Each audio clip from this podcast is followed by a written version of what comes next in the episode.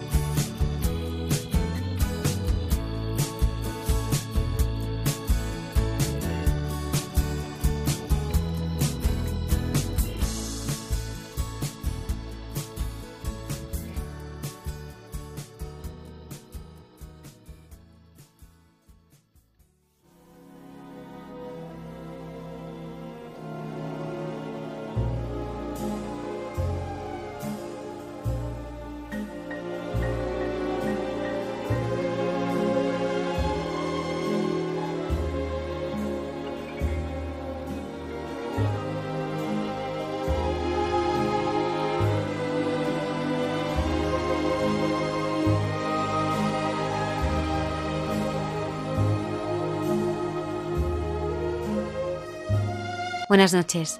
En nuestro programa de hoy contamos con la presencia de Isabel Sánchez Serrano, que dirige desde el año 2010 la asesoría central del Opus Dei. Nacida en Murcia y licenciada en Derecho, vive en Roma desde 1992 y trabaja para las más de 50.000 mujeres que forman parte de la institución en 70 países. Fruto del conocimiento que este servicio la está proporcionando, acaba de publicar un libro con el atractivo título de Mujeres Brújula en un bosque de retos un libro que recoge las experiencias de 75 mujeres que trabajan en los cinco continentes liderando proyectos sociales para mejorar su entorno. Esta noche conoceremos a estas mujeres y a ella mucho mejor. Saludamos también a los habituales colaboradores de nuestro programa, el padre Alberto Rollo con su sección Santos de Andar por Casa, el padre Miguel Márquez con Dios nos hace guiños, Cayetana Jairi Johnson, Jesús en su tierra y la hermana Carmen Pérez con su diálogo en Entre tú y yo. Nos acompaña Antonio Escribano en el control y Lola Redondo en las redes sociales. Comenzamos.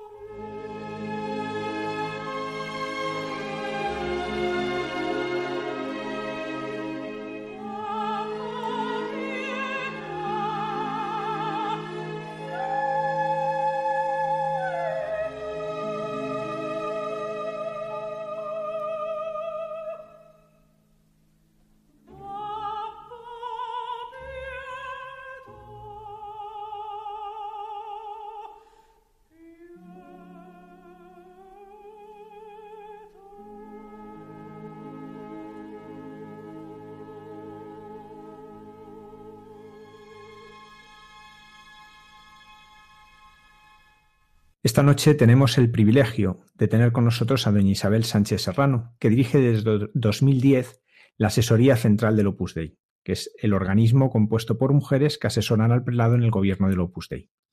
Nacida en Murcia y licenciada en Derecho, vive en Roma desde 1992 y trabaja para las más de 50.000 mujeres que forman parte de esta institución en 70 países. Fruto del conocimiento que este servicio la está proporcionando, acaba de publicar un libro con el atractivo título de Mujeres Brújula en un bosque de retos. Un libro que recoge las experiencias de 75 mujeres que trabajan en los cinco continentes liderando proyectos sociales para mejorar su entorno. Buenas noches, doña Isabel. Buenas noches, gracias por invitarme al programa. Muchísimas gracias por acompañarnos. Ante un libro así surgen varias cuestiones y la primera es, ¿cuál es ese bosque de retos al que nos enfrentamos hoy?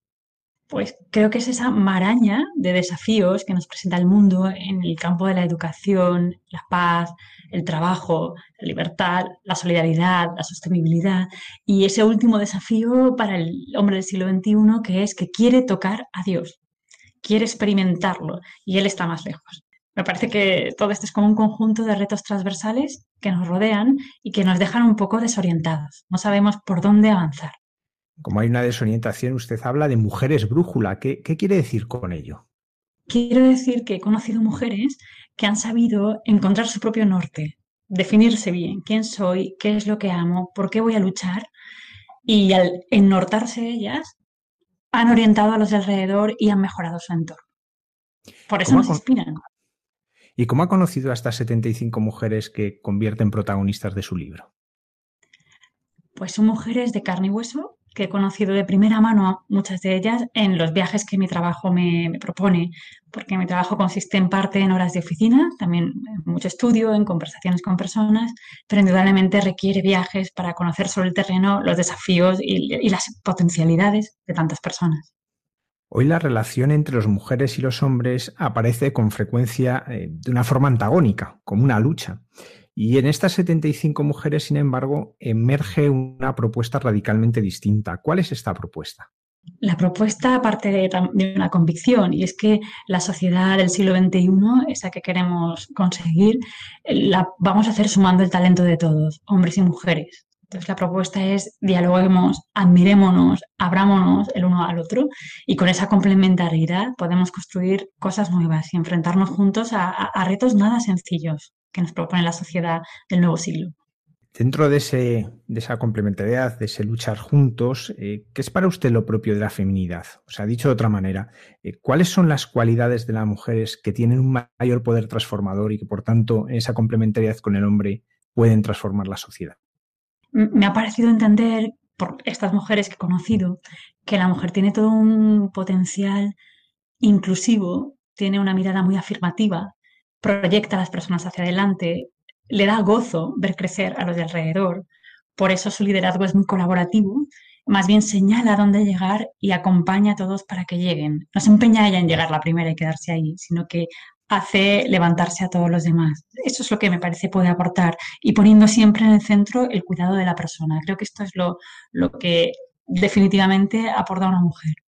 ¿Nos podría poner un ejemplo de los muchos que aparecen en su libro de estas mujeres que, nos ilustre esto? Sí, me gusta mucho, habría muchísimos, pero me gusta el ejemplo de Tiziana Bernardi, una mujer que ha trabajado en, la banca, un mundo absolutamente masculino durante mucho tiempo, y donde llega allí y está desempeñándose profesionalmente muy bien, pero llega el momento en que va a tener un hijo y casi le proponen que abandone el banco ella se empeña en su lucha por defender su puesto y piensa que no le vuelva esto a pasar a ninguna otra. Entonces, ya cuando ella llega a tener el puesto directivo de mayor responsabilidad, cambia todas las políticas de maternidad en el banco. Y dice, aquí celebramos la vida. El recurso más importante que tenemos es la nueva vida. Por lo tanto, cada vez que un empleado o empleada anuncie que va a ser padre o madre, nosotros lo vamos a celebrar con un mensaje interno de comunicación y con la plantación de un árbol en una zona por repoblar. Y según me contaba, ya tienen siete bosques por toda Europa esparcidos de gente que ha nacido y que hemos celebrado entre todos. Y de paso hemos sumado a otro reto que sería el de la ecología, de la sostenibilidad. Pues ese tipo de personas me refiero. Son gente que eh, pues que se atreve a cambiar paradigmas, que se atreve a cambiar parámetros, que piensa las que vienen detrás, que dice, bueno, que no le vuelva a pasar. Estas heridas mías que no vuelvan a recaer sobre las que vienen detrás de mí. Como mujeres y hombres iguales, complementarios, eh, tenemos ese poder transformador que estamos viendo. Y un reto, desde luego, es humanizar. Vivimos cada vez de una manera menos humana en muchas cosas. Y, en este sentido, la pandemia eh, ha tenido también ese peligro ¿no? de, de poner una mirada sobre el otro que casi le ves como una amenaza y no como un hermano. Eh, ¿Cómo podemos humanizar en lo cotidiano hombres y mujeres juntos? Eh, me parece que justo también la pandemia nos ha hecho abrirnos a algunas personas que antes veíamos como otros, como invisibles. Me ha gustado muchísimo el trato que hemos conseguido tener con nuestros vecinos. Esta o sea, ha entrado una humanidad que antes no, no, no teníamos, antes quizá ni les conocíamos la cara pero la pandemia nos ha hecho que nos preocupemos Mm, por lo menos donde yo vivo en Roma, ha habido muchísimos gestos de hacer la compra a una anciana que no va a poder salir, mm, avisar, em, tengo que ir a hacer alguna compra, quien necesita algo. Bueno, me ha parecido muy interesante este tema, no solo ha habido una solidaridad de hacer cosas y de facilitar favores, pero también de ayudarse a, divertirse, de aplaudir a la gente que veíamos que, bueno, que merecía todos nuestros respetos y lo hacíamos juntos y celebrábamos juntos. En ese sentido creo que sí, que, también nos ha enseñado esto la pandemia.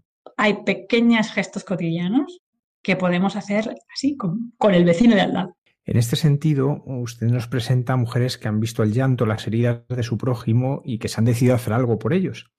Sin embargo, en un mundo globalizado se da a veces la paradoja de que uno puede saber las cifras de muertos, por ejemplo, por el COVID, como estamos hablando, ¿no? Cientos de miles de muertos por el COVID y sin embargo no va a conocer a nadie que ha muerto por el COVID. Eh, se puede dar la paradoja de escuchar que hay miles de millones de personas en el mundo que mueren de hambre y uno no haber pasado hambre en su vida. Y, por eso estas mujeres que nos presenta eh, nos ayudan a, hacernos sensibles. ¿Cómo podemos sensibilizarnos hacia el dolor, hacia el sufrimiento, hacia la fragilidad de tantas personas que muchas veces están muy cerca de nosotros y no somos capaces de abrir los ojos a esta realidad? Pues ah, me parece que ahí el Papa Francisco nos está enseñando mucho a mirar a los ojos del otro, a ver rostros, no a ver números, no a ver bultos, a ver rostros, a, ir un poco más despacio por la vida, a, escuchar ¿Qué, está, qué está pasando, cómo le afecta esto a, alguien de mi alrededor. Son gestos a veces muy sencillos de ir más despacio, de salir de un ascensor y darme cuenta de que mi vecina necesita que le cargue un peso, Em, son esos pequeños gestos, pero de mirada pausada alrededor, para captar el, pues, el, dolor o la alegría, ¿no? No, solo, no solo el dolor y el sufrimiento, también eh, todo lo que lleva dentro el corazón humano. Vamos demasiado deprisa, me parece. La dignidad de muchas mujeres es pisoteada en tantos lugares. Eh, ¿Cómo puede recuperar la conciencia de su dignidad una mujer que ha sido maltratada, esclavizada, prostituida o simplemente ignorada? Me parece que parte de, ese proceso está en que le ayudemos a mirarse a sí misma y a hacerle descubrir lo que vale por ella misma, independientemente de lo que le haya pasado. Es que esa persona es muy valiosa. No lo va a poder reconocer si alguien de fuera no la quiere así. Así que ahí podemos ser agentes de demostrarle, tú para mí importas. Este mensaje es muy importante que esa persona lo reciba. Para mí importas. Y hay gente que ya le ha dicho ese mensaje y para nosotros los cristianos, alguien que nos lo dice es Jesucristo ha dicho, tú para mí vales todo, tú me vales toda la vida, tú vales toda mi sangre. ojalá pudiéramos también acercar a esas personas más a Jesucristo para que descubran cuánto valen, cuánto ha valido su vida y cuánto sigue valiendo. Un aspecto en este sentido para enseñar a mirar es la educación, que es una de las claves que aparecen constantemente en su libro. Eh, ¿Qué es para usted educar? Para mí educar es eh, sacar del otro todas sus potencialidades, ponerlo en darle todas las herramientas para que pueda vivir la vida con verdadera libertad, sabiendo qué elige y por qué, y siendo responsable de eso que elige. De, las iniciativas que cuenta en su libro sobre la educación, ¿ha habido alguna que le ha impresionado especialmente al, encontrarse con ella? Me ha impresionado mucho Pilar Deza, esta mujer peruana que habiendo estudiado economía en una universidad americana, en vez de dedicarse a los negocios o a obtener beneficios más bien económicos, invierte su sabiduría y su fortuna en, educar, en hacer crecer a las personas. Eh, y eso le llevó a poner diversos centros educativos, hasta 10. Y el último en una zona muy pobre colindante con su casa, una residencia bienestante de, de Lima. Entonces, ver a personas así comprometidas que se empeñan en aumentar su talento para darlo a otros, que se empeñan en, invertir su dinero y su fortuna en que otras personas crezcan, a mí me llena de alegría. Ver el gozo con que ella te cuenta su negocio me parece, me parece muy ejemplar. Frecuentemente se habla mucho de la educación en valores, pero con frecuencia eh, olvidamos que hay que educar la virtud. ¿Cómo cambia a los niños y jóvenes una propuesta educativa que sí que atienda esta dimensión fundamental? ojalá consigamos eh, en nuestros colegios, en los centros escolares, hacer a las personas amar el bien y buscar la verdad. Que no sean personas que se dejan llevar por criterios establecidos, por reglas, por patrones que hay que seguir, sino porque gocen el bien, amen la verdad. Y eso se transmite con sabiduría, pero también con el ejemplo de los profesores. Esos valores no son teóricos, tienen que verse encarnados. Entonces ahí educadores, padres, profesores tenemos un reto importante de coherencia y de hacer brillar la virtud, porque la virtud no la encontramos fuera de la vida en carne y hueso. Hoy que vivimos una cultura, lo hemos dicho, de la prisa, de la multitarea, ¿no? de que hay que hacer muchas cosas, de horarios muy apretados. Eh, ¿Cómo se puede educar precisamente las virtudes de la paciencia y de la reflexión, que, muchas veces vemos que son las que faltan? Ese tiempo, ese saber esperar y, ese saber pararse y reflexionar ante lo que va sucediendo. Claro, me parece que es que tenemos que encontrar actividades que ayuden a hacer ese ejercicio. Desde luego la lectura, desde luego estos, eh, me acuerdo de un profesor que para enseñar a sus alumnos en economía, lo que significa cuidar algo hasta el final, les hacía sembrar una semilla, esperar a, que creciera, cuidar esa planta. Entonces al final les decía, los que se agotan por el camino ya se aburren de regarla, los que no saben cuidarla se la encuentran a final de curso muerta, seguro, no ha crecido, no ha dado nada. Los que han sabido ser pacientes, ir poco a poco, ser tenaces, se la encuentran floreciente. Entonces, eh, me parece que tenemos que enseñar esas virtudes con ejemplos muy prácticos, con caminos muy asequibles y darnos cuenta que todo el entorno de alrededor se consigue con un clic. Entonces, saborear ese arte de la demora me parece que lo tenemos que, recuperar. En este recorrido que usted realiza por el mundo en el servicio que realiza en Opus Dei, ha visto las heridas de la guerra, el drama de los refugiados, el desgarro del hambre, en muchas situaciones eh, de una tremenda dureza. ¿Cuál es la, la, respuesta que las mujeres protagonistas de su libro dan a este sufrimiento? Pues han sabido sacar fuerza del dolor, han sabido mantener los sueños en el dolor, y sí, han sabido hacer de ese dolor palanca. ¿no? Creo que la mujer, por ahí digo que tiene un pacto secreto eh, con el dolor, porque lo mira con esperanza, sabe que después del dolor puede llegar nueva vida, que a veces eso que nos ha destruido lo que más queríamos, lo que más nos va a llevar a amar más y a conseguir bienes mejores. Me parece que mantener esa esperanza es muy importante y es lo que he visto que ha pasado recientemente con las mujeres de la obra en el Líbano después de 22 años de construir algo, pues se han encontrado con su casa destruida por esta enorme explosión devastadora y que han hecho agradecer que estaban vivas, ir a ayudar a los demás y lanzarse a reconstruir el país. No había tiempo para pararse. Todo tiene un límite, excepto la misericordia, dice una de las protagonistas de Mujeres Brújula en un bosque de retos. Eh, ¿Cómo ha visto que el perdón cambia el mundo?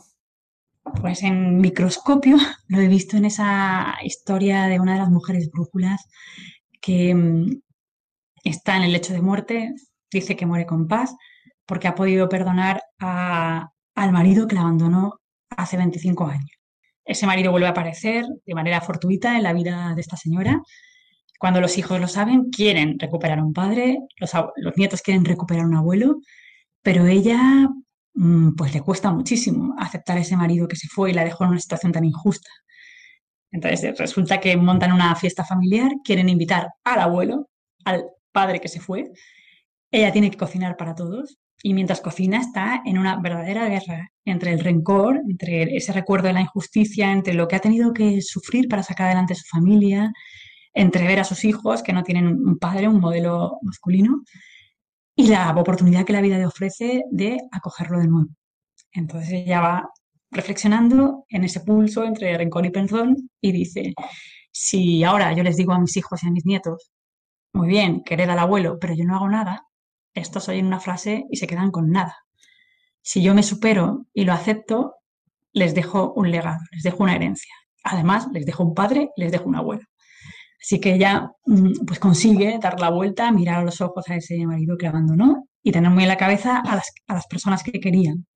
Entonces yo en esa pequeña historia vi cómo el perdón la cambió a ella, le hizo acoger, dar un giro a, su vida de un modo que no esperaba, cambió a las de su alrededor porque sus hijos se reconciliaron con ese padre que los abandonó, sus nietos recuperaron un abuelo y cambió incluso el ambiente del hospital porque contando esta anécdota y diciéndole al médico que, que moría en paz, llenó de sentido también el trabajo de esa médico. Yo no solo me contaba, la médico es la verdadera amiga por la que supe la historia, me contaba yo esa noche de hospital tan dura, que ella decía, ¿qué hago yo aquí? Pero ¿qué hago aquí? Pues pensar que podía ser consuelo y confidente de una persona que moría en paz, me llenó de sentido.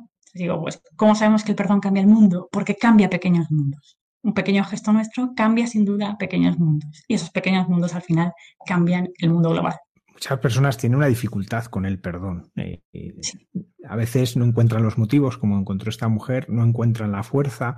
¿Cómo uno aprende a perdonar? El perdón es algo que aparece muchas veces en el libro, incluso aparecen esas palabras del Papa, ¿no? que tenemos que decir muchas veces gracias, perdón y por favor. Eh, pero ¿de dónde saca uno la fuerza? ¿Dónde saca? ¿Cómo aprende uno en el fondo a perdonar? Quizá aprende a perdonar amando mucho. Uno aprende a perdonar amando mucho. Eh, y también fijándose en, los propios errores que a veces cometemos. Muchas veces no son deliberados y sin embargo herimos. ser consciente de que yo también soy, estoy necesitado de perdón, pues es un motivo más para perdonar yo primero. Por último, si somos cristianos, pues viendo cómo nos perdona Dios. Yo creo que ese, ese perdón de Dios hacia nosotros sí que nos deja asombrados, maravillados, porque si uno se mira con detenimiento, ve que hay ahí tanto, tanto que purificar. Y Dios siempre nos mira con esa mirada tan paternal y misericordiosa que nos incita a hacer lo mismo con los demás. Otro de los retos que aparece en el libro es el mundo del trabajo, que por desgracia en nuestra sociedad es visto muchas veces como antagónico de una vida familiar plena. Eh, ¿Qué nos enseñan las protagonistas del libro de, cómo vivir el mundo del trabajo, cómo vivir ese mundo del trabajo desde la familia? Parece que nos enseñan que el proyecto vital es único, que la familia, el trabajo, tiene que estar todo integrado en un solo proyecto de la persona. Y, y han conseguido, en muchos casos, involucrar al marido para que él también lo vea así, porque si no será muy, muy difícil hacerlo. Pero es no, no, colocar como antagonistas trabajo y vida familiar, sino hacer de todo eso un único proyecto vital, que a veces llevará a recortar más la vida familiar porque necesitamos crecer en el trabajo, o a veces a recortar el trabajo porque mi familia reclama mi presencia o mis, o mis mejores esfuerzos. Pero claro, todo tiene que estar unido en que en ese recortar por aquí o recortar por allá, yo no pierdo nada. Mi proyecto vital sigue en pie. Antes decíamos cómo es un poco el genio femenino, ¿no? Cuál es el, modo de la mujer de, transformar el mundo, pero en concreto, en un entorno profesional, ¿qué, es lo que mejor puede aportar la mujer? ¿Cuáles son las cosas en las que realmente la mujer marca una diferencia a la hora de enfrentarse al trabajo? Me parece que no entra en una lógica de poder, entra más en una lógica de colaboración y de crecimiento de todos. Es inclusiva, y se preocupa por el detalle y cuida a las personas. Yo creo que estas eh, características son muy suyas. Tiene esa sensibilidad de la mujer. Cuidar no es solo curar, es fijarse en la persona al completo, dice otra de las protagonistas del libro. ¿Nos falta una mirada más amplia sobre la persona? Eh, porque a veces es verdad que da la impresión de que en ciertas cosas vemos algo, un aspecto, pero que no atendemos globalmente a la persona. Y por tanto, ahí la cuestión sería, eh, ¿Cómo podemos, eh, cómo aprendemos de estas mujeres brújula a mirar de otra manera, a mirar a la persona en su globalidad? Quizá lo que hemos dicho antes, ellas aprendieron a mirar mirando, aprendieron a mirar escuchando, no dejando, eh, quizás derribando ciertos muros, que a veces el Papa dice, tenemos que derribar muros. La mirada a veces nuestra está opacada por prejuicios. A veces no es que no miremos, es que miramos ya con una mirada sesgada, miramos ya con un cliché, miramos con algo que nos restringe muchísimo el ángulo y por eso no vemos el panorama completo. No sabemos a veces tomar esa perspectiva y abrirnos de verdad de corazón. Una pregunta muy comprometida para el autor de cualquier libro que es eh, como este coral que aparece en muchos lugares y muchas personas, pero después de este recorrido, ¿hay algún lugar o alguna de estas mujeres que haya dejado una mayor huella en usted? Podría decirle que todas en su conjunto. ¿eh? Eh, cada una de ellas me ha dejado algo, pero todas en su conjunto me han dejado como ese orgullo por ser mujer, me han dejado las ganas de transformar el mundo, me han dejado un, convencimiento de que por estar donde estoy eh, geográficamente, que es Europa, por haber nacido aquí, somos unas mujeres privilegiadas, somos ciudadanos privilegiados, tenemos ya mucho ganado. Y por eso me ha dejado muchas ganas de ayudar y transformar a quien bueno, esta sociedad para que todos podamos tener estas oportunidades y para que lleguemos a ser mejores todos. ¿Cuáles son los lugares más exóticos, más llamativos de los que, aparecen en el libro y, que por tanto en los que hay mujeres del Opus Dei? Quizá exótico, al menos para mí, quizá una persona que vive en otro país no, lo verá así. Eh, muy exótico, desde luego, me pareció la India. Eh, exótico también es Honduras o Sri Lanka o Congo o Sudáfrica. Son países tan diversos. Líbano también mm. me aportó muchísima novedad. La verdad es que cada país mm, tiene tanta riqueza que ofrecer y tanta, tanta originalidad que vale la pena también valorar lo que, lo que cada, cada país tiene. Doña Isabel, si nos permite, entramos en un terreno un poco más personal, más de, su vivencia, más allá del libro. ¿En qué consiste, qué significa para usted el servicio que realiza en el Opus Dei? Porque recordábamos ahora al principio que usted está en la asesoría central, que, bueno, mucha gente dirá, bueno, ¿y eso qué es? ¿Qué significa estar en la asesoría central de Opus Dei? ¿Cómo es su servicio? Mi servicio que significa mm, que el prelado comparta con este consejo de mujeres, igual que con otro de hombres, eh, su poder decisional, pues me lleva por una parte a tener mucha responsabilidad, a estudiar bien las cosas, a ir con iniciativa, a intentar presentarle una mirada femenina sobre el mundo. Es decir, bueno, pues visto desde nuestra posición, estos podrían ser unos temas importantes para nuestra formación cristiana.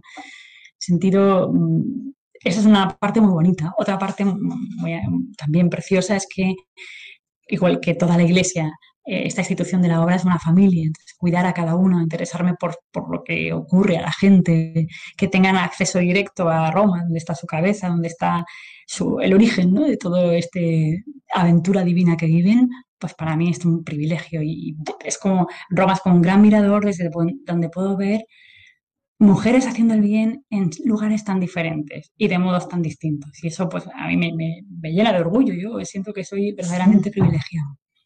Podría parecer obvio, pero creo que la pregunta es pertinente. ¿Qué es el Opus Dei? Porque damos por supuesto que normalmente por una realidad que es muy conocida, pero tal vez algunos de nuestros oyentes ni sepan qué es el Opus Dei. Eh, en sus palabras, ¿qué, es la obra? Pues la obra es una parte de la Iglesia, una institución que intenta formar a mucha gente para que aspire a la santidad, pero en medio del mundo, ahí donde están. Y no solo para que aspire, sino que entonces le tiene que dar los medios para que se formen, luz para la, en la cabeza, tiene que dar fuerza en su voluntad, tiene que ofrecerle pues, con la iglesia todos los sacramentos necesarios para que eso se pueda hacer realidad. Es una eh, institución que trabaja personalmente, no territorialmente, que llega a gente de los cinco continentes y si estuvieran en una estación espacial también. Queremos estar presentes en cualquier sitio porque lo importante es eh, tener dentro esa convicción de que allá donde estemos, Dios nos espera, nos llama y quiere que seamos fermento en la sociedad que nos ha tocado vivir, fermento de los valores cristianos. ¿Cómo experimentó la llamada a pertenecer al Opus Dei? Pues cuando era bastante joven, con 18 años, antes no se puede ser el Opus Dei, me di cuenta de que, pues de que Dios me, me quería solo para Él. Y además me di cuenta de que le pasaba, me pasaba eso en el Opus Dei. Eso fue porque conocí a personas de la obra y en un momento determinado se me pusieron todos los puntos juntos. Es como que encontré el sentido de todo el pasado. No, todo tuvo su, su porqué. Dije, ah, pero entonces yo estudié en este colegio por esto y llegué aquí por esto y entonces mi madre murió y pasó esto. Y noté, noté, ni vi nada, ni hay nada extraordinario, ni nada. Simplemente me di cuenta, fui perfectamente consciente de que Dios me había ido buscando y que en ese momento me decía, tú para mí, en un momento de crisis vocacional en tantos lugares e instituciones, eh, uno se puede llegar a preguntar, ¿Dios sigue llamando hoy?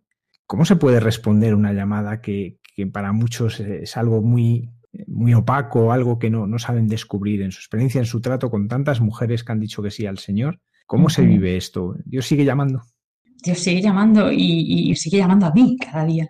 Aquella vocación no, no, empezó y acabó aquel día en que yo le dije que sí, sino que cada día me sigue llamando y cada día tengo que decir que sí.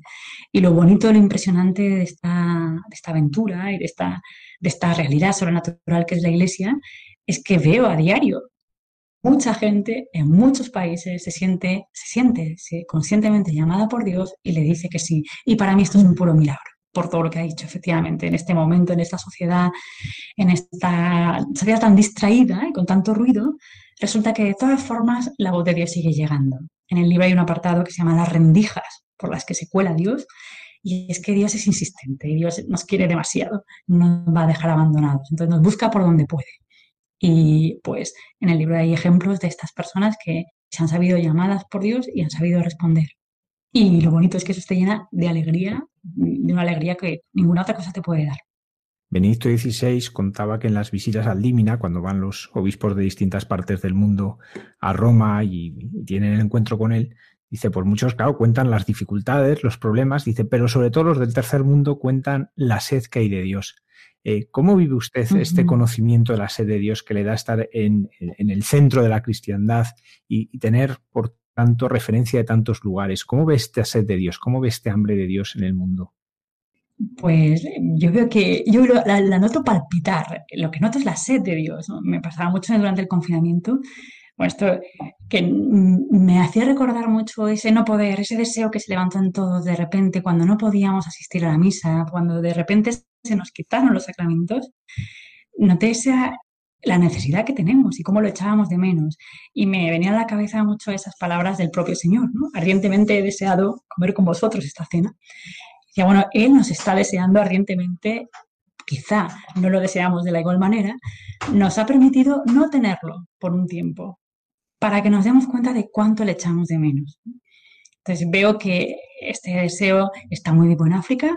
Allí los coches están pintados con Dios existe, es, muy, es impresionante, está muy presente Dios, eh, pero también en esta sociedad nuestra lo veo, está, está en forma de grito, de hambre, de algo que a lo mejor no sabemos ni reconocer, pero cuando se nos presenta cerca el plato de Dios, lo tomamos y lo gustamos y decimos, esto era, si en realidad yo quería esto que es Dios. Usted tiene el privilegio de ver la enorme riqueza de la Iglesia, pero a la vez también las necesidades que se multiplican en tantos lugares del mundo. ¿Cómo uno puede responder con serenidad a, estas llamadas constantes de tantos lugares, pues pidiendo más trabajadores para la mies, eh, pidiendo más medios para poder evangelizar? ¿Cómo se puede vivir eso con serenidad y, sin llegar un momento en que uno se sienta desbordado? Sí, bueno, llega el momento en que uno se siente desbordado. Pero que estar con el Señor, estar con Jesucristo, tiene muchos momentos de sentirse desbordado como lo vemos en los apóstoles, cuando quiere que alimenten a esa multitud de 5.000 hombres. Claro que nos sentimos desbordados. Y uno deja de sentirse desbordado cuando se concentra en Él, cuando, cuando uno va con abandono esperanzado. Es decir, pues Señor, yo voy a poner aquí todos los medios que pueda, pero lo tienes que hacer tú, lo tienes que hacer tú. Y la verdad es que a base de rezar mucho he visto muchos milagros. San José María decía que el poder, la fuerza del Opus Dei era la oración y lo he palpado muchísimas cosas han pasado, no por lo que teníamos, no por los medios que hemos empleado, no por lo que hemos sabido hacer, sino precisamente por lo que no hemos sabido hacer. Así ha quedado muy claro que era Dios. Por el servicio que usted realiza, eh, tiene una visión amplia y muy realista de la Iglesia. Y me gustaría detenernos en cuál es el papel de la mujer en ella. Muchas veces oímos eh, muchas formas distintas de enfocarlo. ¿Cómo lo ve usted? Pues me parece que es una manera equivocada buscar cargos, funciones. Eh, sin duda me parece que hay que hacer una buena criba. Es decir, qué cosas hay en la Iglesia que se han asignado a los sacerdotes como si correspondieran al orden sacerdotal. Y a lo mejor vemos que hay una superávit de cosas que los pobres sacerdotes están cargados cuando su misión sería servirnos, alimentarnos, darnos los sacramentos. Esa es su misión fundamental. Pero por otra parte veo que la mujer en la iglesia tiene que estar revalorizada en cuanto a, laica. Me parece que en realidad eh, muchas de esas pretensiones de la mujer en la iglesia son pretensiones de los laicos, hombres y mujeres. Y ha llegado el momento de esa revolución silenciosa, pacífica, en que los cristianos brillen en el mundo, sepan dar testimonio, sepan que esa es su primera misión. Y ahí son protagonistas insustituibles. ¿Quién va a hablar? ¿Quién va a mostrar? Los valores del Evangelio en el cine, en la música, en el espacio, como le decía antes, en, pues, pues hombres y mujeres cristianos corrientes de a pie. Por otra parte, efectivamente, hay, eh, creo que el Papa está hablando mucho de revalorizar a la mujer. En parte, él lo explica como no clericalizarla, no buscar solo cargos, pero al mismo tiempo promover en algunos cargos a varias mujeres. Entonces, en su Secretaría de Estado ha puesto una, ha creado ese Consejo Económico con seis mujeres sobre siete. Bien, el Papa va dando muchos gestos en distintas direcciones, pero en el fondo eh, la idea sería tener en cuenta la mirada y la voz de la mujer en todos los, en todos los ámbitos donde la Iglesia trabaja. Y en este sentido, ¿cómo la mujer, eh, profundizando un poco más, cómo la mujer puede desvelar este rostro materno? La iglesia es madre y a veces, pues, eh, para muchos desde fuera, lo, que ve es un rostro de varón, sea en el Papa o sea en, en, su párroco, vamos. ¿Cómo la mujer puede ayudar a descubrir a muchas personas, a veces alejadas incluso de la vida de la iglesia, ese rostro materno? Yo creo que lo puede hacer en el día a día, allí donde está. Eh, como buena cristiana, como enfocando los asuntos así como, como debe hacerlo. Y al mismo tiempo, em, quizá comprometiéndose más con su mundo. Yo creo que el nuevo, ese nuevo nombre de la caridad es compromiso social. Una mujer haga lo que haga, sea que pudiera estar trabajando fundamentalmente su hogar, tiene que estar comprometida con su tiempo, tiene que alzar la voz cuando la dignidad de otras mujeres o de otros hombres es pisoteada. Creo que ahí falta un poco más de voz femenina y una voz femenina que se atreva a decir, soy cristiana, por esto lo digo. Pero me uno en muchas causas nobles a otra gente que lucha por lo mismo, me uno, pero estoy, no, no dejar, ¿no? no retirarnos de eso que nos compete. Decíamos que desde su posición tiene una mirada amplia, realista de la vida de la Iglesia y, por tanto también ahora tiene una visión más global de lo que ha supuesto la pandemia y está suponiendo. Eh, ¿Qué nos está enseñando esta situación? Algunas cosas ya las ha apuntado. ¿Y, cómo lo está afrontando usted desde allí, desde Roma? Una cosa que no hemos dicho antes que nos está enseñando esta pandemia, creo que es a ponernos delante de Dios de rodillas, a, que, a reconocer que no, no, no podemos llevar el control de toda nuestra vida, que hay alguien que, que, bueno, que, al que tenemos que acudir con humildad y eso nos rebaja nuestra dignidad. Ponernos como criaturas ante Dios es una lección de esta, de esta pandemia. Nos ha llevado, creo, a, a rezar más, a interiorizarnos más. Y luego ya en el día a día, lo que intento hacer, porque como todos me desespero cuando no puedo programar, planificar, pues lo que intento hacer es concentrarme en lo posible. ¿Qué puedo hacer hoy? ¿Qué es posible? ¿Y de qué modo es posible? No lamentarme por lo que no puedo hacer ni por modos que no puedo asumir, sino simplemente qué tengo por delante, qué puedo hacer y entonces ahí darme compasión. Y una de esas cosas que puedo hacer seguramente es cuidar a la gente que tengo alrededor, a esa que trabaja conmigo, pues lo que decíamos antes, mirarla más despacio cuando todo funciona, cuando todo va rápido, me concentro en las cosas. Cuando tengo que ir un poco más despacio, el ritmo es más humano, puedo darme cuenta de cómo está la que trabaja conmigo, de qué cara tiene, de qué preocupaciones trae, de qué en el trabajo le está inquietando o qué le está emocionando. Y entonces voy a promocionarla para que, para que se dedique a eso. El cuidado de las personas me parece también muy importante. Para terminar, hablemos de la mujer con mayúscula, de la Virgen María. ¿Quién es ella para usted? Para mí ella es la que me busco. Eh, tengo que confesar que cuando era pequeña no tenía mucha devoción yo a la Virgen María, no la, no la necesitaba, por así decir. Hasta que en un momento me di cuenta de que yo, que mm, digo en el libro que desde pequeña comentaba con Dios todas las jugadas, pues me di cuenta de que si quería a Jesucristo tenía que conocer a su madre. Que, ¿Quién pretendía ser yo eliminando de mi, de mi esfera de intereses a la madre de una persona a la que quería mucho? Así que le pedí por favor que me, a ella misma, le pedí, hazme conocerte. Y a partir de ahí pues tuve la suerte, la verdad es que en el Opus me enseñaron a, conocerla, a amarla y a no soltarla ya más. Para mí es todo. Pues doña Isabel Sánchez Serrano, eh, que trabaja en la asesoría central del Opus Dei, pues muchísimas gracias por esta entrevista y también por este libro, Mujeres Brújula en un bosque de retos, que es un regalo poder conocer a estas 75 mujeres que en el mundo entero están transformando este mundo para Dios. Muchísimas gracias. Muchas gracias a usted. Ha sido un placer estar aquí.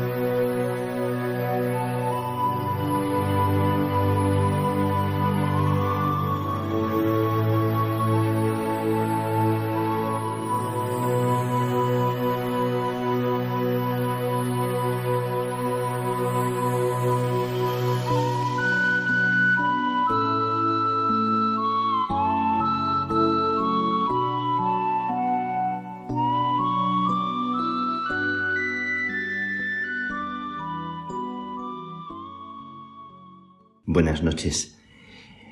A todos los que escucháis a esta hora y en cualquier momento, a los que estáis en vuestra casa y no podéis dormir o estáis desvelados y a los que vais de camino o estáis trabajando o estáis haciendo algún servicio para otros y en este momento escucháis estas palabras que quieren ser un abrazo y un momento de oración. Quiero compartir con, con vosotros, contigo, algo de lo que es brisa de Dios en, en la historia mía como en la historia de, de, las personas que pasan a nuestro lado y, y pasando a nuestro lado nos pasan también por dentro y no solo por fuera como cada ser humano que encontramos y al que miramos no superficialmente, nos revela algo fundamental, algo clave para nuestra vida. Y cualquier persona puede ser mensajero de sanación y de bendición. Estoy en el pueblecito de, de mis padres hace unos días Ahora ya he regresado a Madrid. Estoy sentado en, en la cama del pueblo y suena en la mesilla de noche el tic-tac de un reloj de esos que no valen gran cosa y que me recuerda el antiguo reloj que tenía mi abuela en la habitación de la casita del pueblo, que hacía tanto ruido y que ahora este reloj en la mesilla de noche también se hace un poco incómodo. Eh, suena mucho y tengo la tentación de tumbarlo o de esconderlo. Recuerdo que este reloj es el reloj que tenía mi madre en su mesilla y de repente al pensarlo empieza a ser amable para mí ese sonido y empiezo a pensar en el tiempo que, que viene y se va en el tiempo que es intenso y que a veces uno vive tan, tan sin sentir, tan dejándolo que discurra, como si la vida durase eternamente y como si las cosas no tuvieran fin. Obviamente se me hace especialmente sensible esta reflexión y dejo que el tic-tac del reloj acaricie mis oídos y me despierte me despierte para dormir en esta sensación de que todo puede convertirse en un regalo. Así que dejo que suene y dejo que ese sonido me ayude a darme cuenta del momento en el que vivo. Este momento único e irrepetible, como decía un escritor jesuita, solo pasamos por aquí una vez. Solo pasamos una vez por cada lugar, solo vivimos cada día una vez. Así que todo es irrepetible para la persona que sabe que el paso que está dando es, es ahora. Y al recordar y al agradecer tanto, dejo que suene el reloj. Y ya no me molesta, ya más bien me ayuda. Pienso en cómo el tiempo pasa y cómo el valor de las cosas es precisamente otro que el que muchas veces nosotros consideramos. Cómo el valor de la vida está muy esencialmente unido a aquello que se llama gratuidad, a lo que se llama la gracia, la vivencia de lo que se hace sin premio, sin evaluar, sin medirnos, sin compararnos, ¿Y cómo se hará esto? Porque nos es tan difícil. Yo siento que desde pequeñito me es muy difícil no compararme. Y que cuando oigo a veces hablar de, algún compañero, de alguna cualidad o de alguna genialidad de alguien, a veces por dentro eh, chirría un poco la sensación de, de medirte con él y de sentirte muy pequeñito o muy insignificante o muy invisible. Por otro lado, renace un sentimiento a veces también muy bonito de alegría por el don y por la brillantez de, del otro, que sería el sentimiento que habría que cultivar porque es el que te deja libre. Estoy pensando en la gratuidad, viviendo ahora una vida nueva. Estoy estrenando una vida que no imaginaba. Acabo de llegar a Madrid después de un mes y no podía imaginar que en un mes la vida pudiera cambiar tanto. No imaginaba al salir de aquí, me he encontrado las cosas en la habitación como las dejé, por supuesto, y volviendo a sentarme en la silla, en la mesa de mi habitación, he pensado cómo cambia la vida y cómo la vida nos sigue regalando lo esencial a pesar de que todo parece que cambia tantísimo y de hecho es así.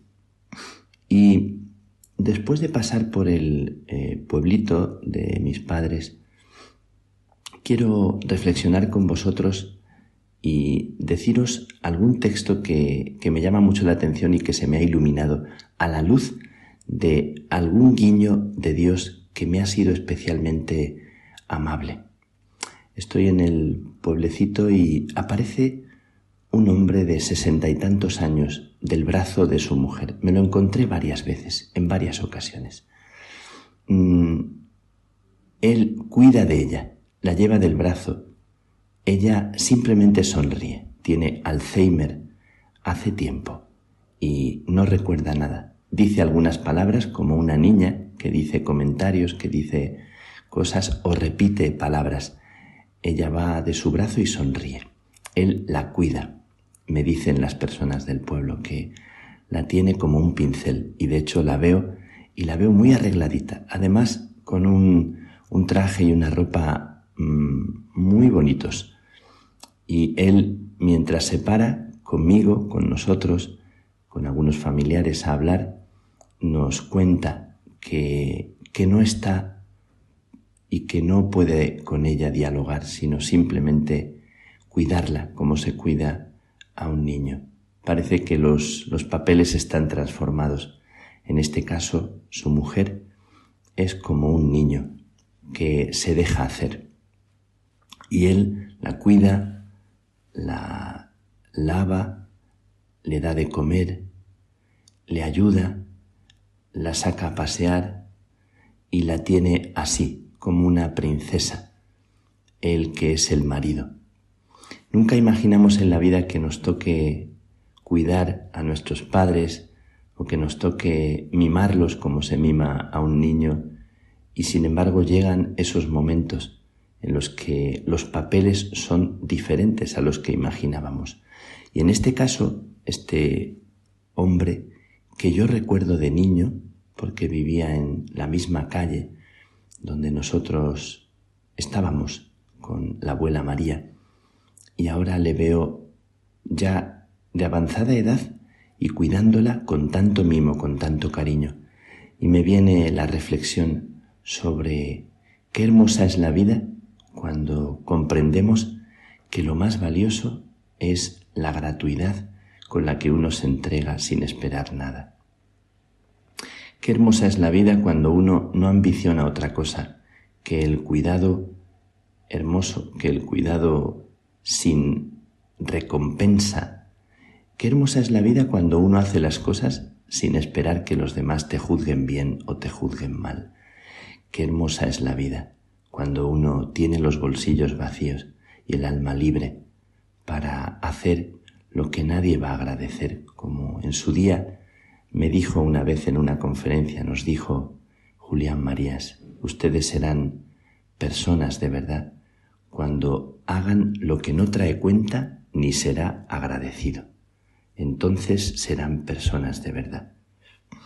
Así que recordando esta imagen tan tan especial que me encontré en el pueblo, a este hombre que me conmovió profundamente las entrañas.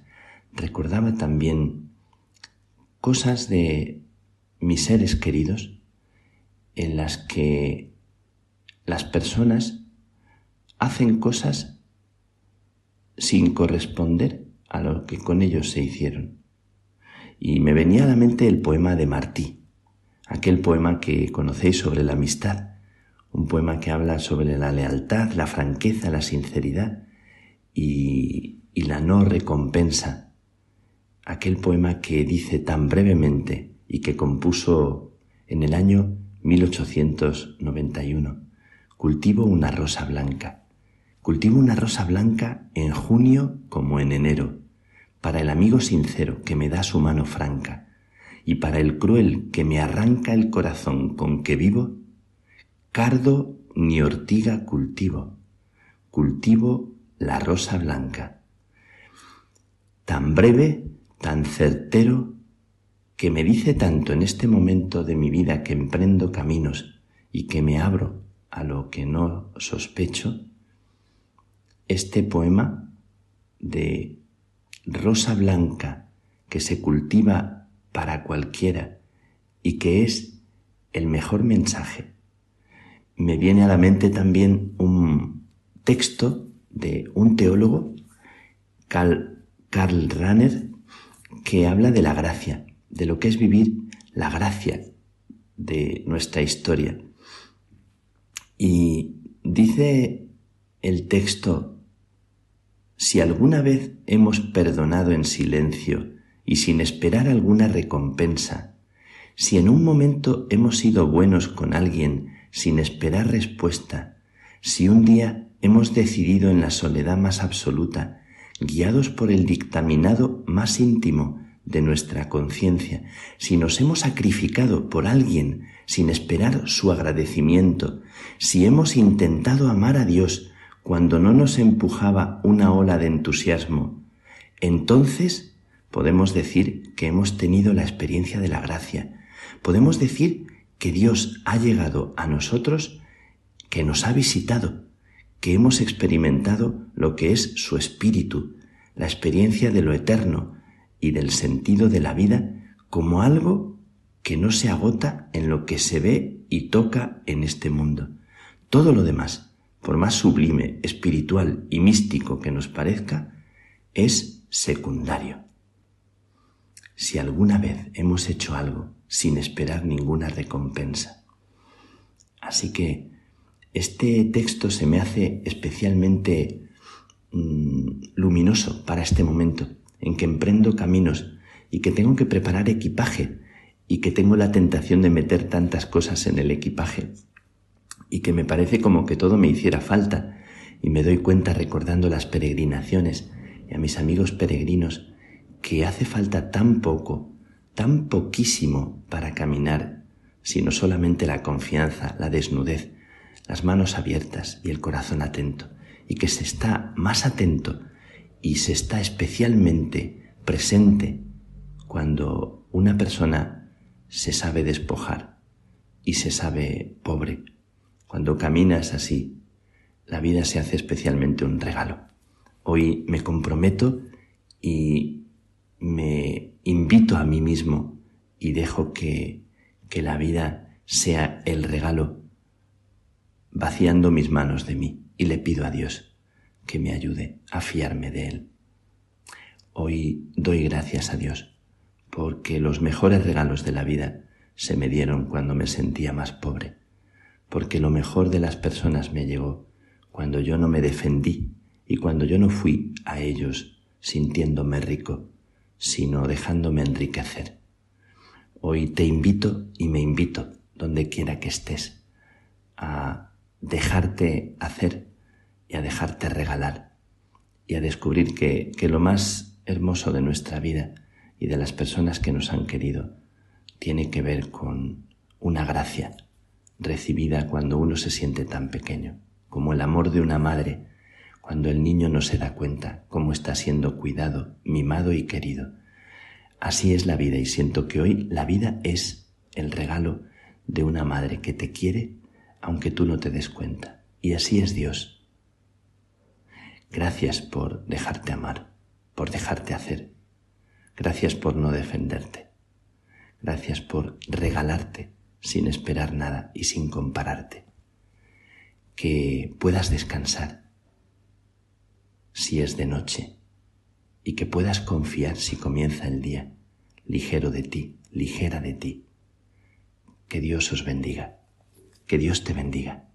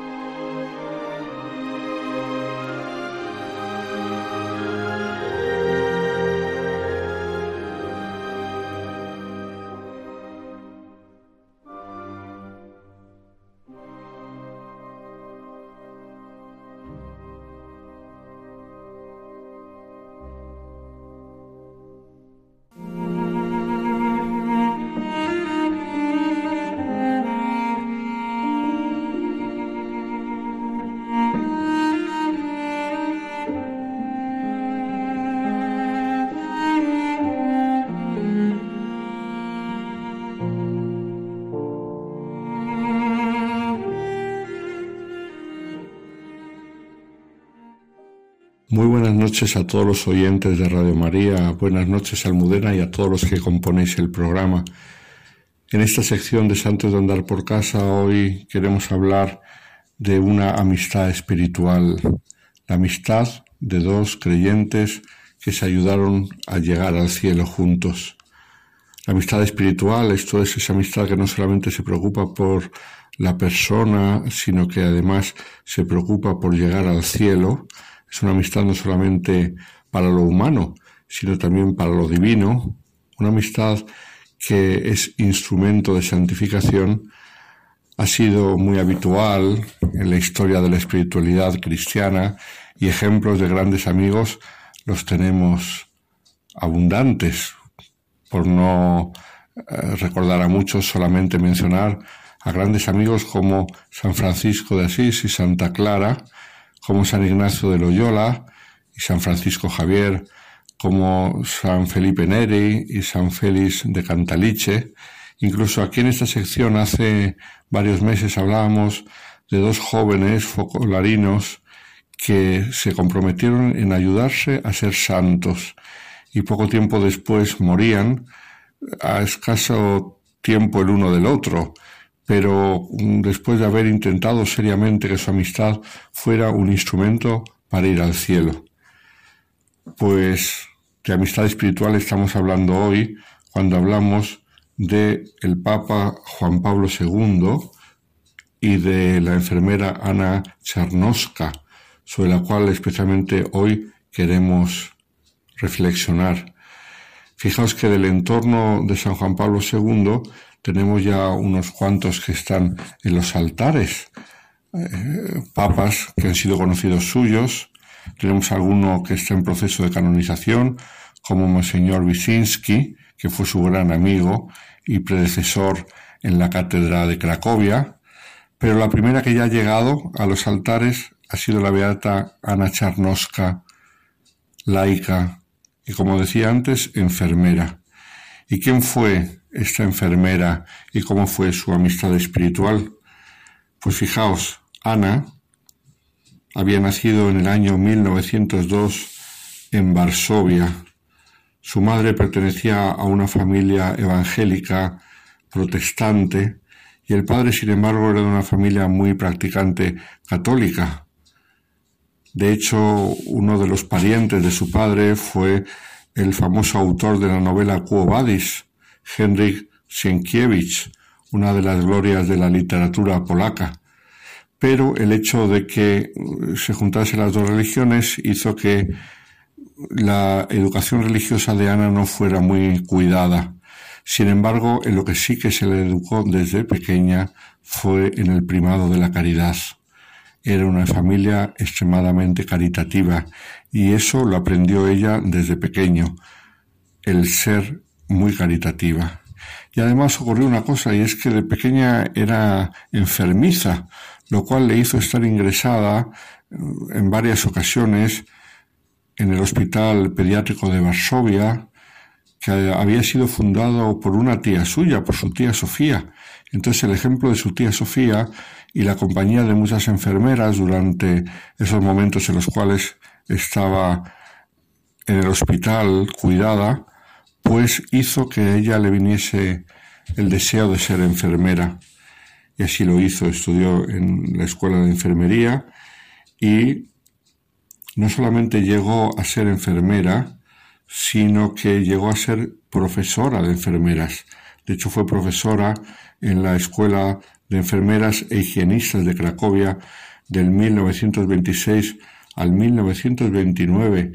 Incluso fue editora de la revista mensual de enfermeras de Polonia desde el 1929 al 1939.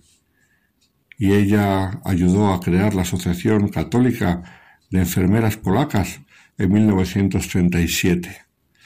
Esta fecha ya nos hace pensar en la cercanía a la Segunda Guerra Mundial y tenemos que recordar que Polonia fue muy castigada, en primer lugar por los nazis y después por los comunistas.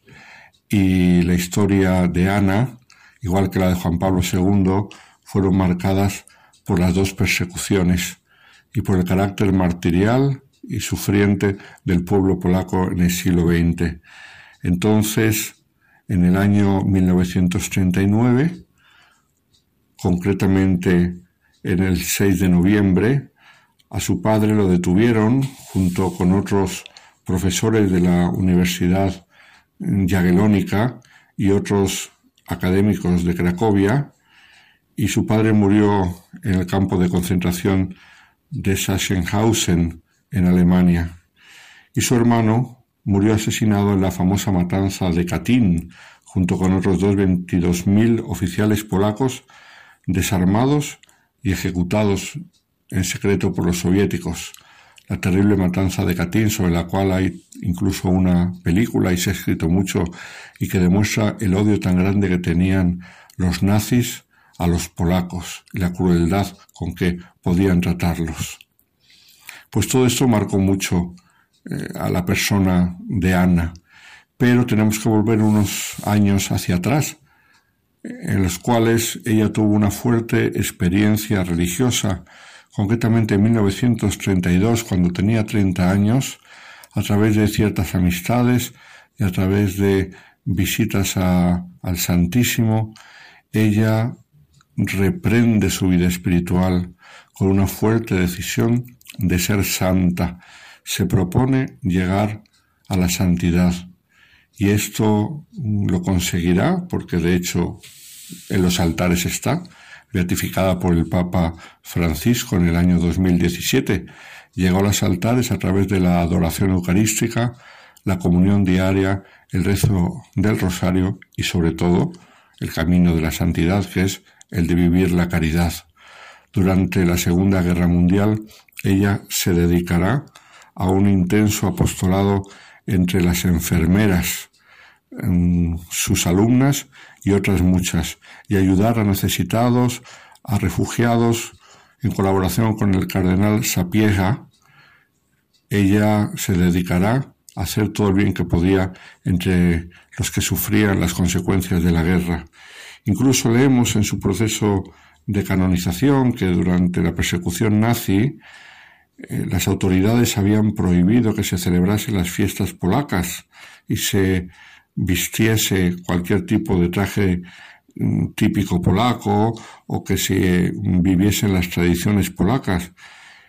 Y sin embargo, las estudiantes de enfermería recuerdan que un año, en plena guerra, cuando llegaron al comedor del hospital el día de Navidad, Hanna les esperaba con el traje tradicional polaco, les sonreía, les felicitaba la Navidad, que estaba prohibido, y les animó a cambiarse y a celebrar la fiesta, y así lo hicieron. Fue un grandísimo riesgo, nadie se enteró, pero ella tuvo la valentía de celebrar el nacimiento del Hijo de Dios, a pesar de las prohibiciones mm, que habían hecho los nazis. Pero acabó la Segunda Guerra Mundial, Anna en un primer momento se traslada a Varsovia, después de haber sido enfermera en Cracovia, hasta que por fin se funda la Escuela Universitaria de Cracovia y allí vuelve Anna. Y además no solamente fue profesora en la universidad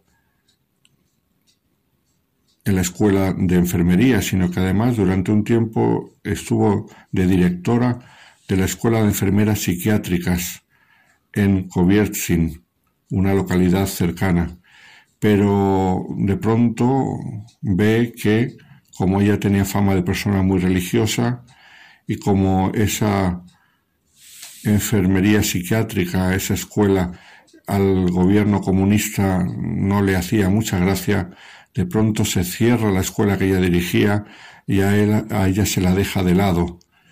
Y entonces aprovecha esta ocasión para dedicarse a hacerle bien a los más pobres y necesitados ya no será profesora porque se lo prohibía el régimen comunista, pero se dedicará por las calles de Cracovia hacer el bien y llegó a crear una auténtica red de ayuda a los enfermos, a los que estaban solos, a los más pobres, que muchas veces el régimen comunista les abandonaba, ancianos que no contaban para nada, para ayudarles, no solamente físicamente, sino también que era lo que a ella más le interesaba espiritualmente. En esta labor como he dicho, contará con muchos colaboradores y entre ellos el obispo auxiliar de Cracovia, Juan Pablo II. De aquí venía la amistad, la estrecha colaboración entre ambos hizo que se crease una grandísima amistad entre ellos.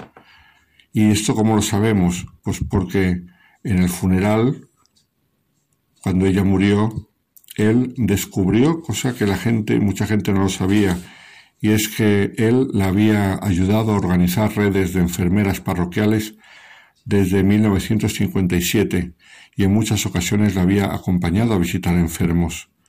Por eso en su funeral dijo el obispo auxiliar Boitila, gracias a ti, Anna, que has vivido en medio de nosotros, que fuiste así, como eras, la encarnación de las bienaventuranzas de Cristo, especialmente lo que dice, bienaventurados los misericordiosos.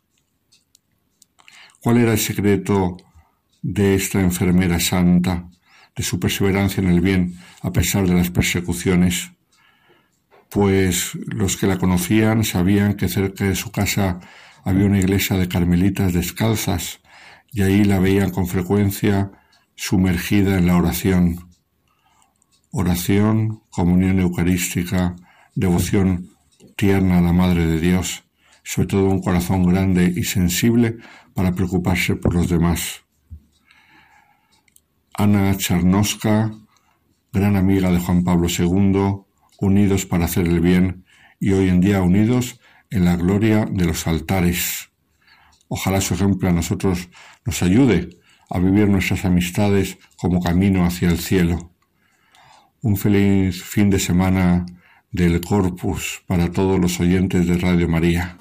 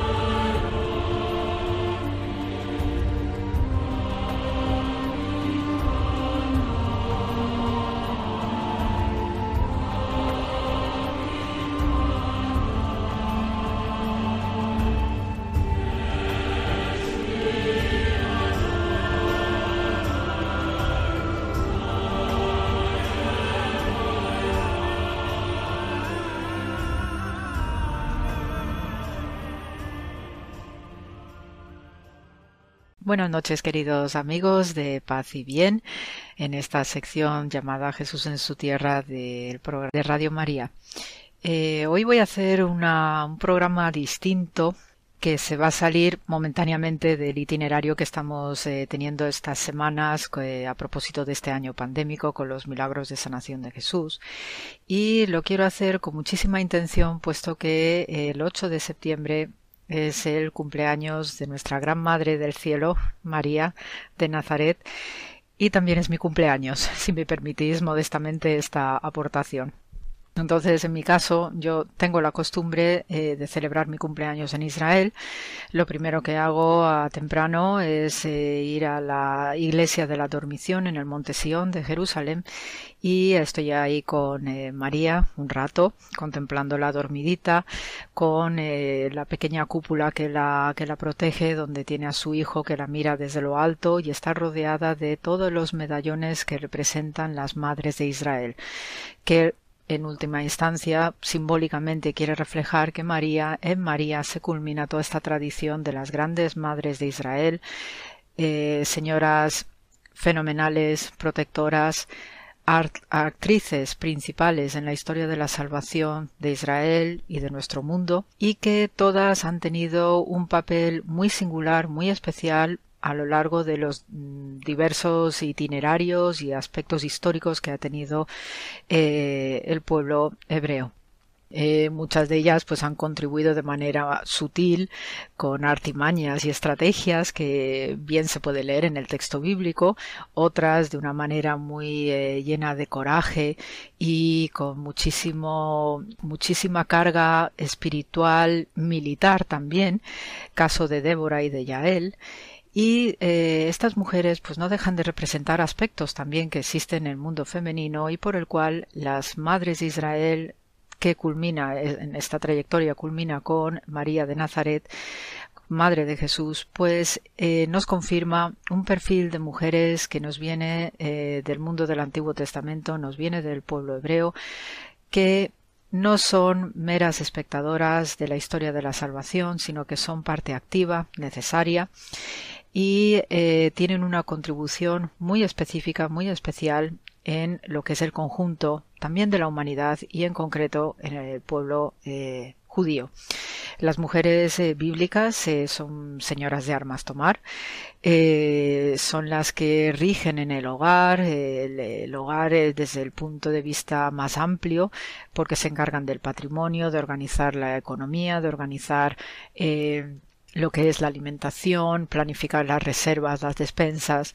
Eh, también son responsables de la, la enseñanza de los eh, nenes en casa. Ellas son las responsables de enseñarles a rezar, por ejemplo, también a escribir, también la sabiduría ancestral de su gente, que siempre va a empezar a partir del texto bíblico y no es casualidad que en nuestras expresiones pues utilicemos eh, conceptos como lengua materna porque obviamente son las madres quienes están al cargo desde bien temprano de todas estas necesidades propias de una familia donde el varón también tiene una contribución específica y muy especial y siempre en colaboración con la madre puesto que él como fuerza física más bruta, sin tener que utilizarlo de una manera, digamos, ni siquiera negativa, eh, por lo de bruto, pero eh, siempre va a emplear eh, esas capacidades físicas en el trabajo duro que supone el campo, que supone la pesca, que supone también el mundo del comercio. Entonces, entre el hombre y la mujer, pues se forman mundos muy específicos, muy concretos, sancionados siempre desde lo alto, y ahí las mujeres tienen mucho que decir. Por tanto, con este cumpleaños de María, voy a explicaros también dimensiones de eh, o acerca de la composición del Ave María, que forma parte de nuestra liturgia, de nuestras plegarias y devociones eh, colectivas e individuales. Eh, ya os comentaba la importancia de las madres de Israel en el Antiguo Testamento y me voy a referir en concreto al famoso canto de Débora, precisamente en honor de esta gran juez de Israel. Y ojo al dato que a mí siempre que alguien me comenta acerca de los machismos de la Biblia, yo digo, ¿de qué me estáis hablando? También es conocimiento o desconocimiento profundo de cuáles son los códigos internos que tiene el Antiguo Testamento y desde luego sí os puedo decir que el canto de Débora de una gran juez de Israel, una señora de armas tomar, pues es eh, responsable este canto de todas las grandes victorias de Israel, puesto que es un canto original y genuino, un canto de guerra de, eh, para animar a la tropa que emplea a esta mujer en un momento en, el que eh, los israelitas bíblicos, un tiempo antes del asentamiento de la monarquía de David y Salomón, pues están combatiendo contra los cananeos, en este caso contra el rey de Hatzor, el rey Yavin, y entonces hay un momento que la tropa israelita pues se encuentra mm, desmoralizada se encuentra eh, que fuerzas y entonces desde aquí que surge Débora junto con Yael, otra estupenda señora en esta historia de jueces, en concreto el capítulo 5, que es donde se ubica este famoso canto, que está muy bien estudiado y que representa además eh, un canto épico arcaico de la literatura hebrea. Y precisamente gracias a algunos versos del canto de Débora, de esta fenomenal juez que se encarga de animar a la tropa de Israel para conseguir la victoria final contra eh, los cananeos, hay algunos versos que nos llaman la atención aparte de toda esa arenga militar que hace a los israelitas, pero hay algunas partes que os van a resultar familiares para poder entender cómo funciona o cómo opera la composición de las plegarias en el judaísmo y esa es una tradición de composición poética literaria también para nuestras plegarias.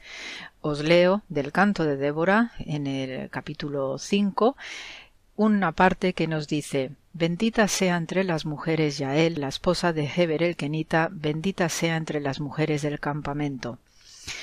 Agua pidió Sísara, leche le dio Yael, crema le dio en un tazón especial. Mientras tanto, tomó la estaca con la izquierda y el mazo de trabajo con la derecha, y dando a Sísara un golpe en la cabeza, le rompió y atravesó las sienes.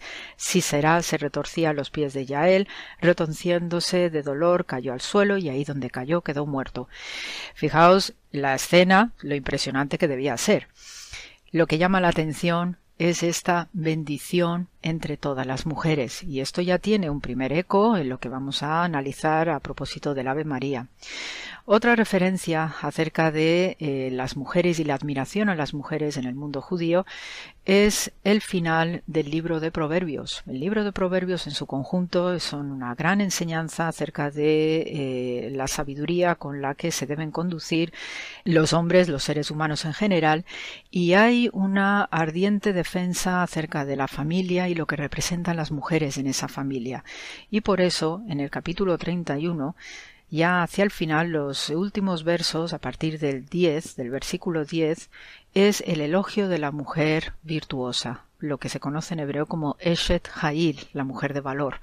Es una descripción maravillosa de lo que importan las mujeres en la familia, para el ser humano, para el varón, igual que el varón para la mujer, porque no puede existir uno sin el otro y viceversa, y es una composición poética maravillosa que se suele cantar en Shabbat especialmente, que es una celebración doméstica, el hogar menino, y ahí la mujer participa junto con su marido al lado en la bendición de las, de las velas y el vino, y se suele cantar todas las veces que sean posibles cuando se quiere homenajear a las mujeres.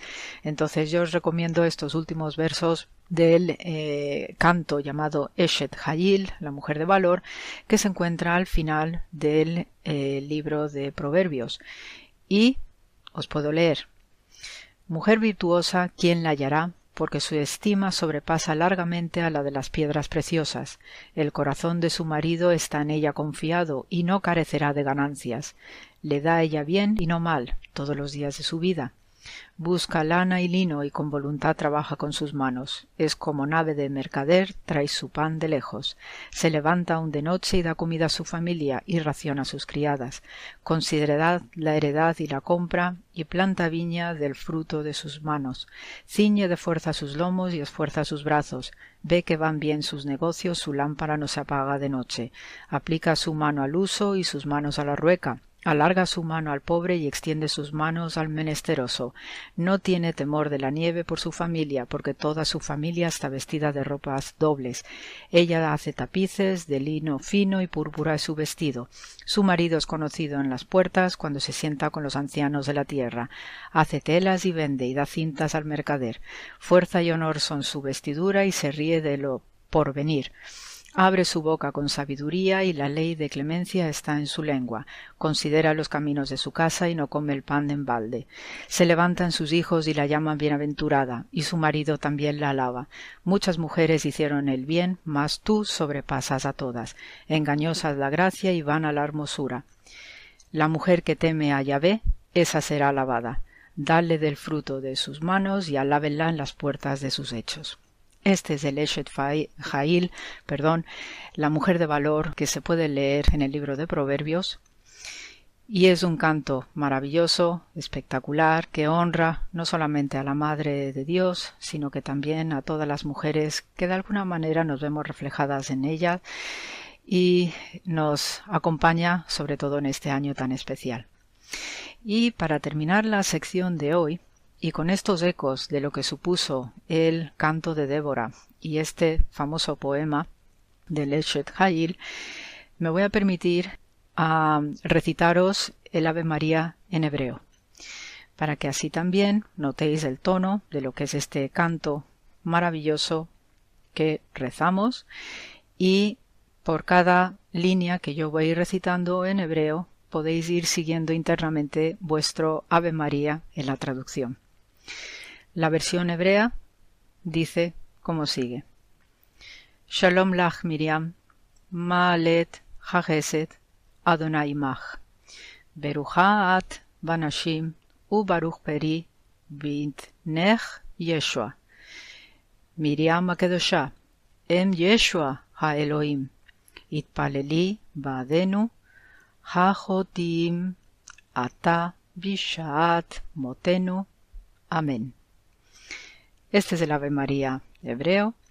Habréis notado en algún momento el nombre de Yeshua, que es la forma hebrea para el nombre de Jesús, y sobre todo se destaca en este poema del Ave María la santidad de la propia María, Miriam Akedoshá. No es cualquier santidad. ¿eh? Cuando el hebreo utiliza la palabra Kadosh o su versión, su forma femenina Kedoshá, es la máxima santidad. Y una celebración que también he echado de menos este año en Israel es precisamente el 15 de agosto, cuando es la Asunción. Entonces ahí tenemos la celebración en el Monte de los Olivos por la noche, una peregrinación, una procesión que hacemos en todo ese monte de los olivos, que por la noche es espectacular, vamos cada uno con una velita y procesionamos a la Virgen María. Eso lo hacemos con la custodia franciscana y es de verdad un ambiente espectacular pasear y recorrer ese monte de los olivos legendario, paseando a la Gran Madre Celestial precisamente en el lugar donde fue detenido Jesús. Entonces eh, es un momento muy especial, muy sobrecogedor y por eso recuerdo con muchísimo sentimiento eh, este año las fechas, eh, que no es casualidad tampoco el que se celebre su cumpleaños en el 8 de septiembre, porque también es el mes en el cual se da el Año Nuevo Hebreo. Se unen mucho simbolismo en esta celebración, porque el Año Nuevo Hebreo pues es el que va a dar paso a lo que es el otoño, el recogimiento ya de todo lo que se ha cosechado, la, se comienza la estabulación de los animales por aquello de los fríos ya que empiezan a aparecer. Y por tanto María en este sentido y con su cumpleaños en estas fechas tan especiales de renovación pero también de encierro por la venida del otoño-invierno nos invita a la paz del hogar, a volver a, a, esos tejidos, a esas ruecas, a esas conversaciones, a hablar mucho con los niños especialmente, porque transmites esos códigos ancestrales de sabiduría propia de tu pueblo y también lo que es propio de toda la humanidad, esta sabiduría de Dios tan especial, y eso a través de una madre que sencillica, sentada allí, pues a la luz de un brasero, va comunicando a la prole, a la familia, con el apoyo de su esposa al lado, obviamente que también escucha y también aprende de su esposa, pues eh, cómo debe uno conducirse en la vida y ser mujeres de valor. Así que os dejo este programa tan singular de hoy y también con mucha felicitación a la comunidad de Asturias y a Extremadura, que también sé que el 8 de septiembre celebran su día. Así que os mando un abrazo fraternal de paz y bien y con muchísimo amor, gracias a nuestra Madre que nos ampara desde lo alto. Gracias por la escucha.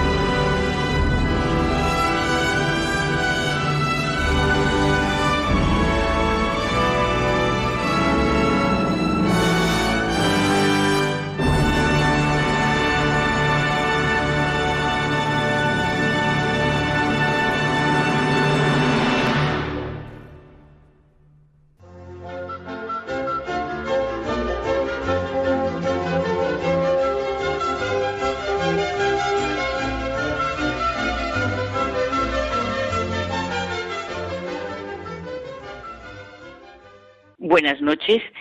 Aquí estamos José Manuel y yo, como todos los viernes, bueno, ya los sábados, en el programa de Hay mucha gente buena y claro, es que influye mucho el tiempo que estamos viviendo, ¿verdad, José Manuel? Por eso hemos pensado en mi paz os dejo, mi paz os doy. La necesidad que tenemos de la paz que nos vino a traer Jesucristo. Sí, sí, la verdadera paz.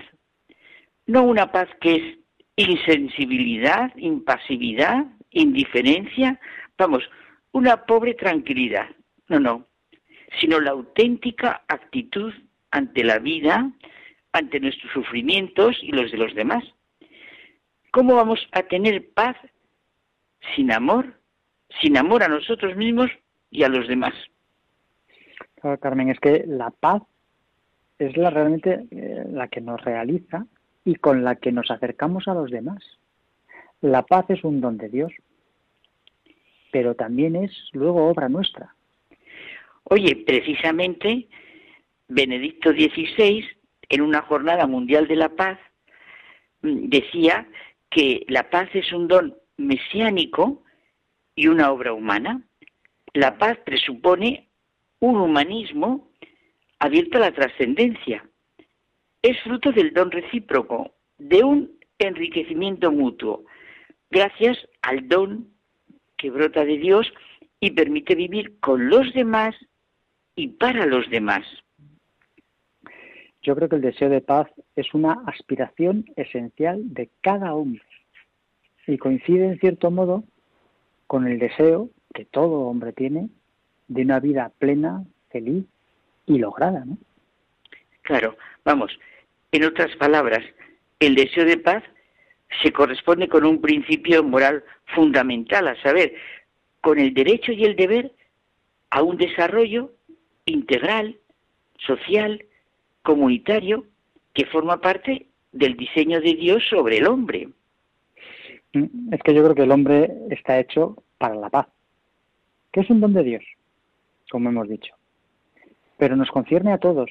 Se trata de paz con Dios, viviendo según su voluntad, y esto nos lleva a la paz interior con uno mismo y con toda la creación.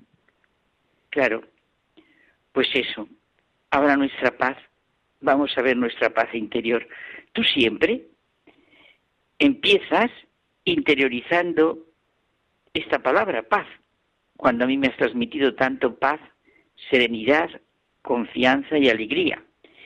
Vivimos en una época de mucha confusión, inquietud, sufrimiento, problemas, y esto nos ha llevado a ti y a mí a comentar otra vez brevemente y a invitar a que se lea el libro de Jacques Philippe, La paz interior. Es que nos gusta mucho, ¿verdad? Hablamos mucho de este autor y comentamos, comentamos también de, Jacques Philippe, además de este libro, que yo creo que debería ser un libro de, cabecera de, todo el mundo que nos oye y del que no nos oye, también comentamos otros libros, ¿no? Como La felicidad donde nos espera, que es una meditación maravillosa sobre las bienaventuranzas. Una a una las va desgranando y yo creo que además la hemos comentado en aquí, en estos ratos de intimidad entre tú y yo, ¿no?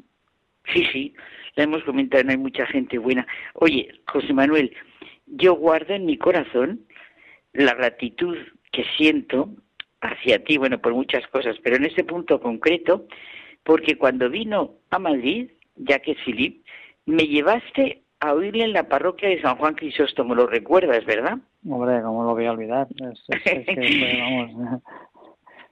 Estupendo, sí, una y otra vez, la paz interior es nuestro camino, es nuestro oxígeno para respirar.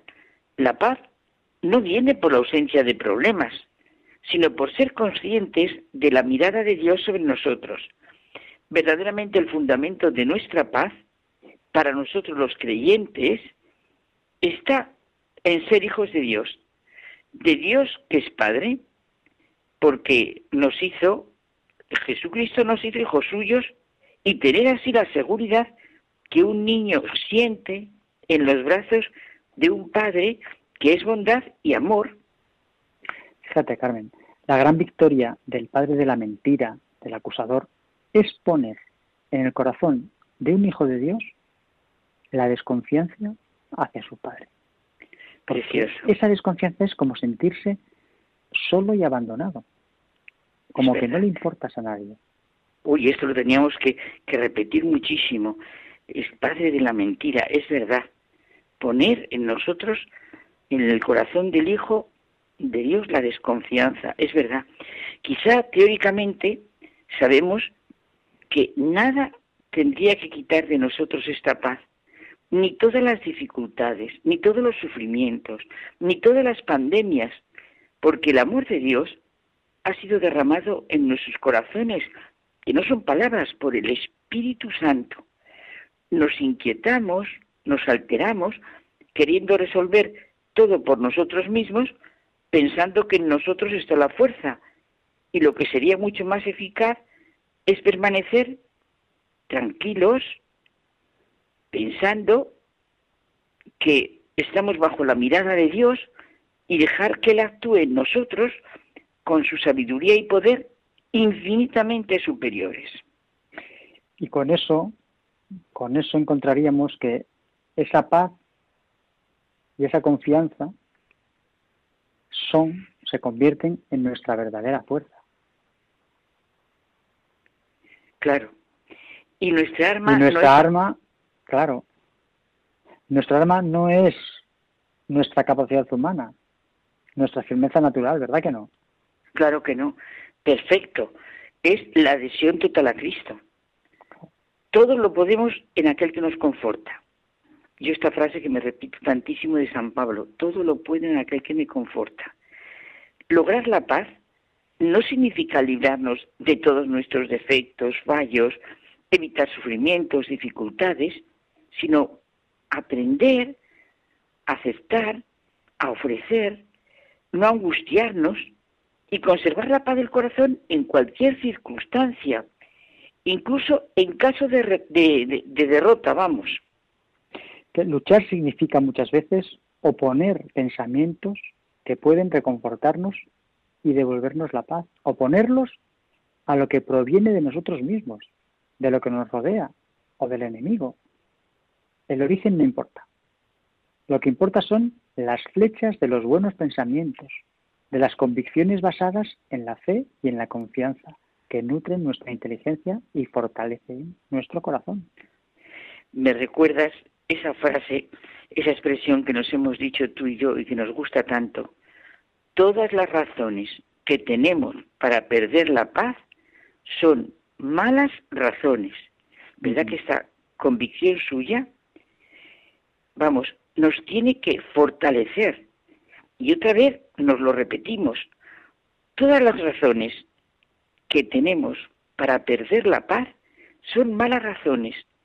Jesús constantemente nos dice, mi paz os dejo, mi paz os doy, no como la da el mundo, no se turbe vuestro corazón ni se acobarde. Si confiamos en Dios, nuestro Padre, nuestro vivir será reparador. Si tenemos fe, sentiremos lo que nos dijo Jesús. Es imposible para nosotros esto, es imposible para nosotros, pero para Dios todo es posible. Para Dios no hay nada imposible. Mira, dedica Jacques Philippe el capítulo segundo a nuestras reacciones ante lo que nos hace perder la paz, nuestras preocupaciones concretas de la vida, nuestros miedos y temores, nuestra dificultad para creer realmente en la providencia de Dios, nuestro Padre, y nos trae experiencias de santos sintetizadas en alguna frase que nos pueden ayudar mucho bien. Sí, sí, sí, esas frases además, eso, eso es que es que esta parte del libro, eh, digamos que es brillante, ¿no? Porque eh, coge coge frases que, que, que contienen en, en, una en una sola línea una, una verdad que, yo creo que es sanadora, ¿eh? Fíjate, yo, a mí siempre me ha encantado, encantado una que dice, que la de San Juan de la Cruz, dice, Dios nos da en la medida en que esperamos en Él porque es para grabársela. Tendríamos que ser, como en el buen sentido de la palabra, como muletillas que, no, que nos repitiéramos. Oye, y también es bien bonita la de San Francisco de Sales. La medida de la providencia divina para nosotros es la confianza que tenemos en ella. Y para crecer en la paz, dime, dime. Fíjate, es que a mí te estaba escuchando y me ha venido una que no sé de quién es, pero que también la cita, que dice, de Dios se obtiene cuanto se espera. Ah, sí, sí, sí, sí, sí que me acuerdo, es verdad, es verdad. Es que es importante porque la frase nos está señalando el camino. O sea, tú puedes pedirle a Dios, pero, pero ¿cuál es la, confianza que tú tienes en, obtener lo que pides? ¿no? Pues ahí, ahí está, de Dios se obtiene cuanto se espera. Oye, esas cuatro palabras tuyas, a lo mejor las has, no sé si exprimido de Jacques Philippe, que ya son tuyas, paz, esperanza, confianza y alegría, porque ya, ya son, entran en, la urdimbre de nuestros diálogos, ¿eh? Oye, y esto, contemplando a Jesús, que nos ha amado hasta dar su vida por nosotros. Dios ni a su propio Hijo perdonó, sino que lo entregó por nosotros. Y si Dios está por nosotros, ¿quién contra nosotros? Si Dios está con nosotros, ¿qué mal podrá caecernos? Así es, Carmen. Hay que, yo voy a terminar diciendo que eh, estamos hechos para la paz con nosotros mismos y con toda la creación. Es verdad. Pues nos quedamos tanto con las frases como esto. Sí, estamos hechos para la paz, con nosotros y con la creación. Pues Gracias, José Manuel, siempre por estos ratos tan buenos y deseamos buenas noches. Oye, por cierto, la semana que viene es mm, la Natividad de la Virgen. Aunque la felicitemos el día 8, la felicitaremos juntos nosotros aquí, por la noche. Muy bien. ¿Te parece? Me parece muy bien. Porque celebrar la Natividad de la Madre, pues nada, lo celebraremos, aunque lo hayamos celebrado antes, pero aquí con los radiantes lo celebraremos me parece muy bien. Pues buenas noches. Hasta la semana que viene. Hasta la semana que viene.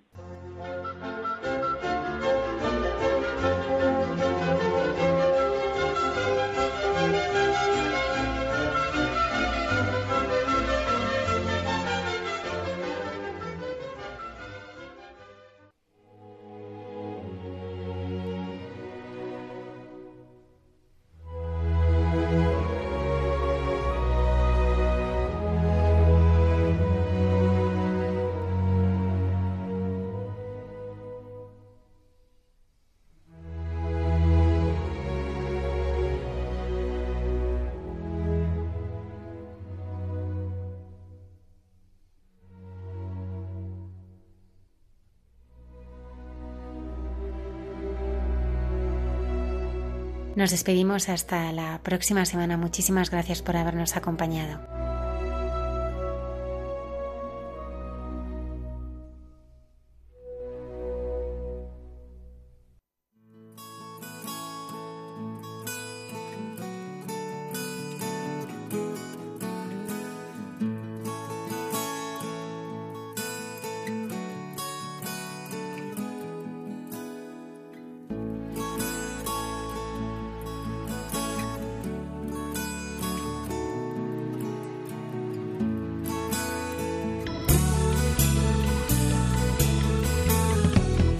Han escuchado en Radio María Hay mucha gente buena, un programa dirigido por Almudena Delgado.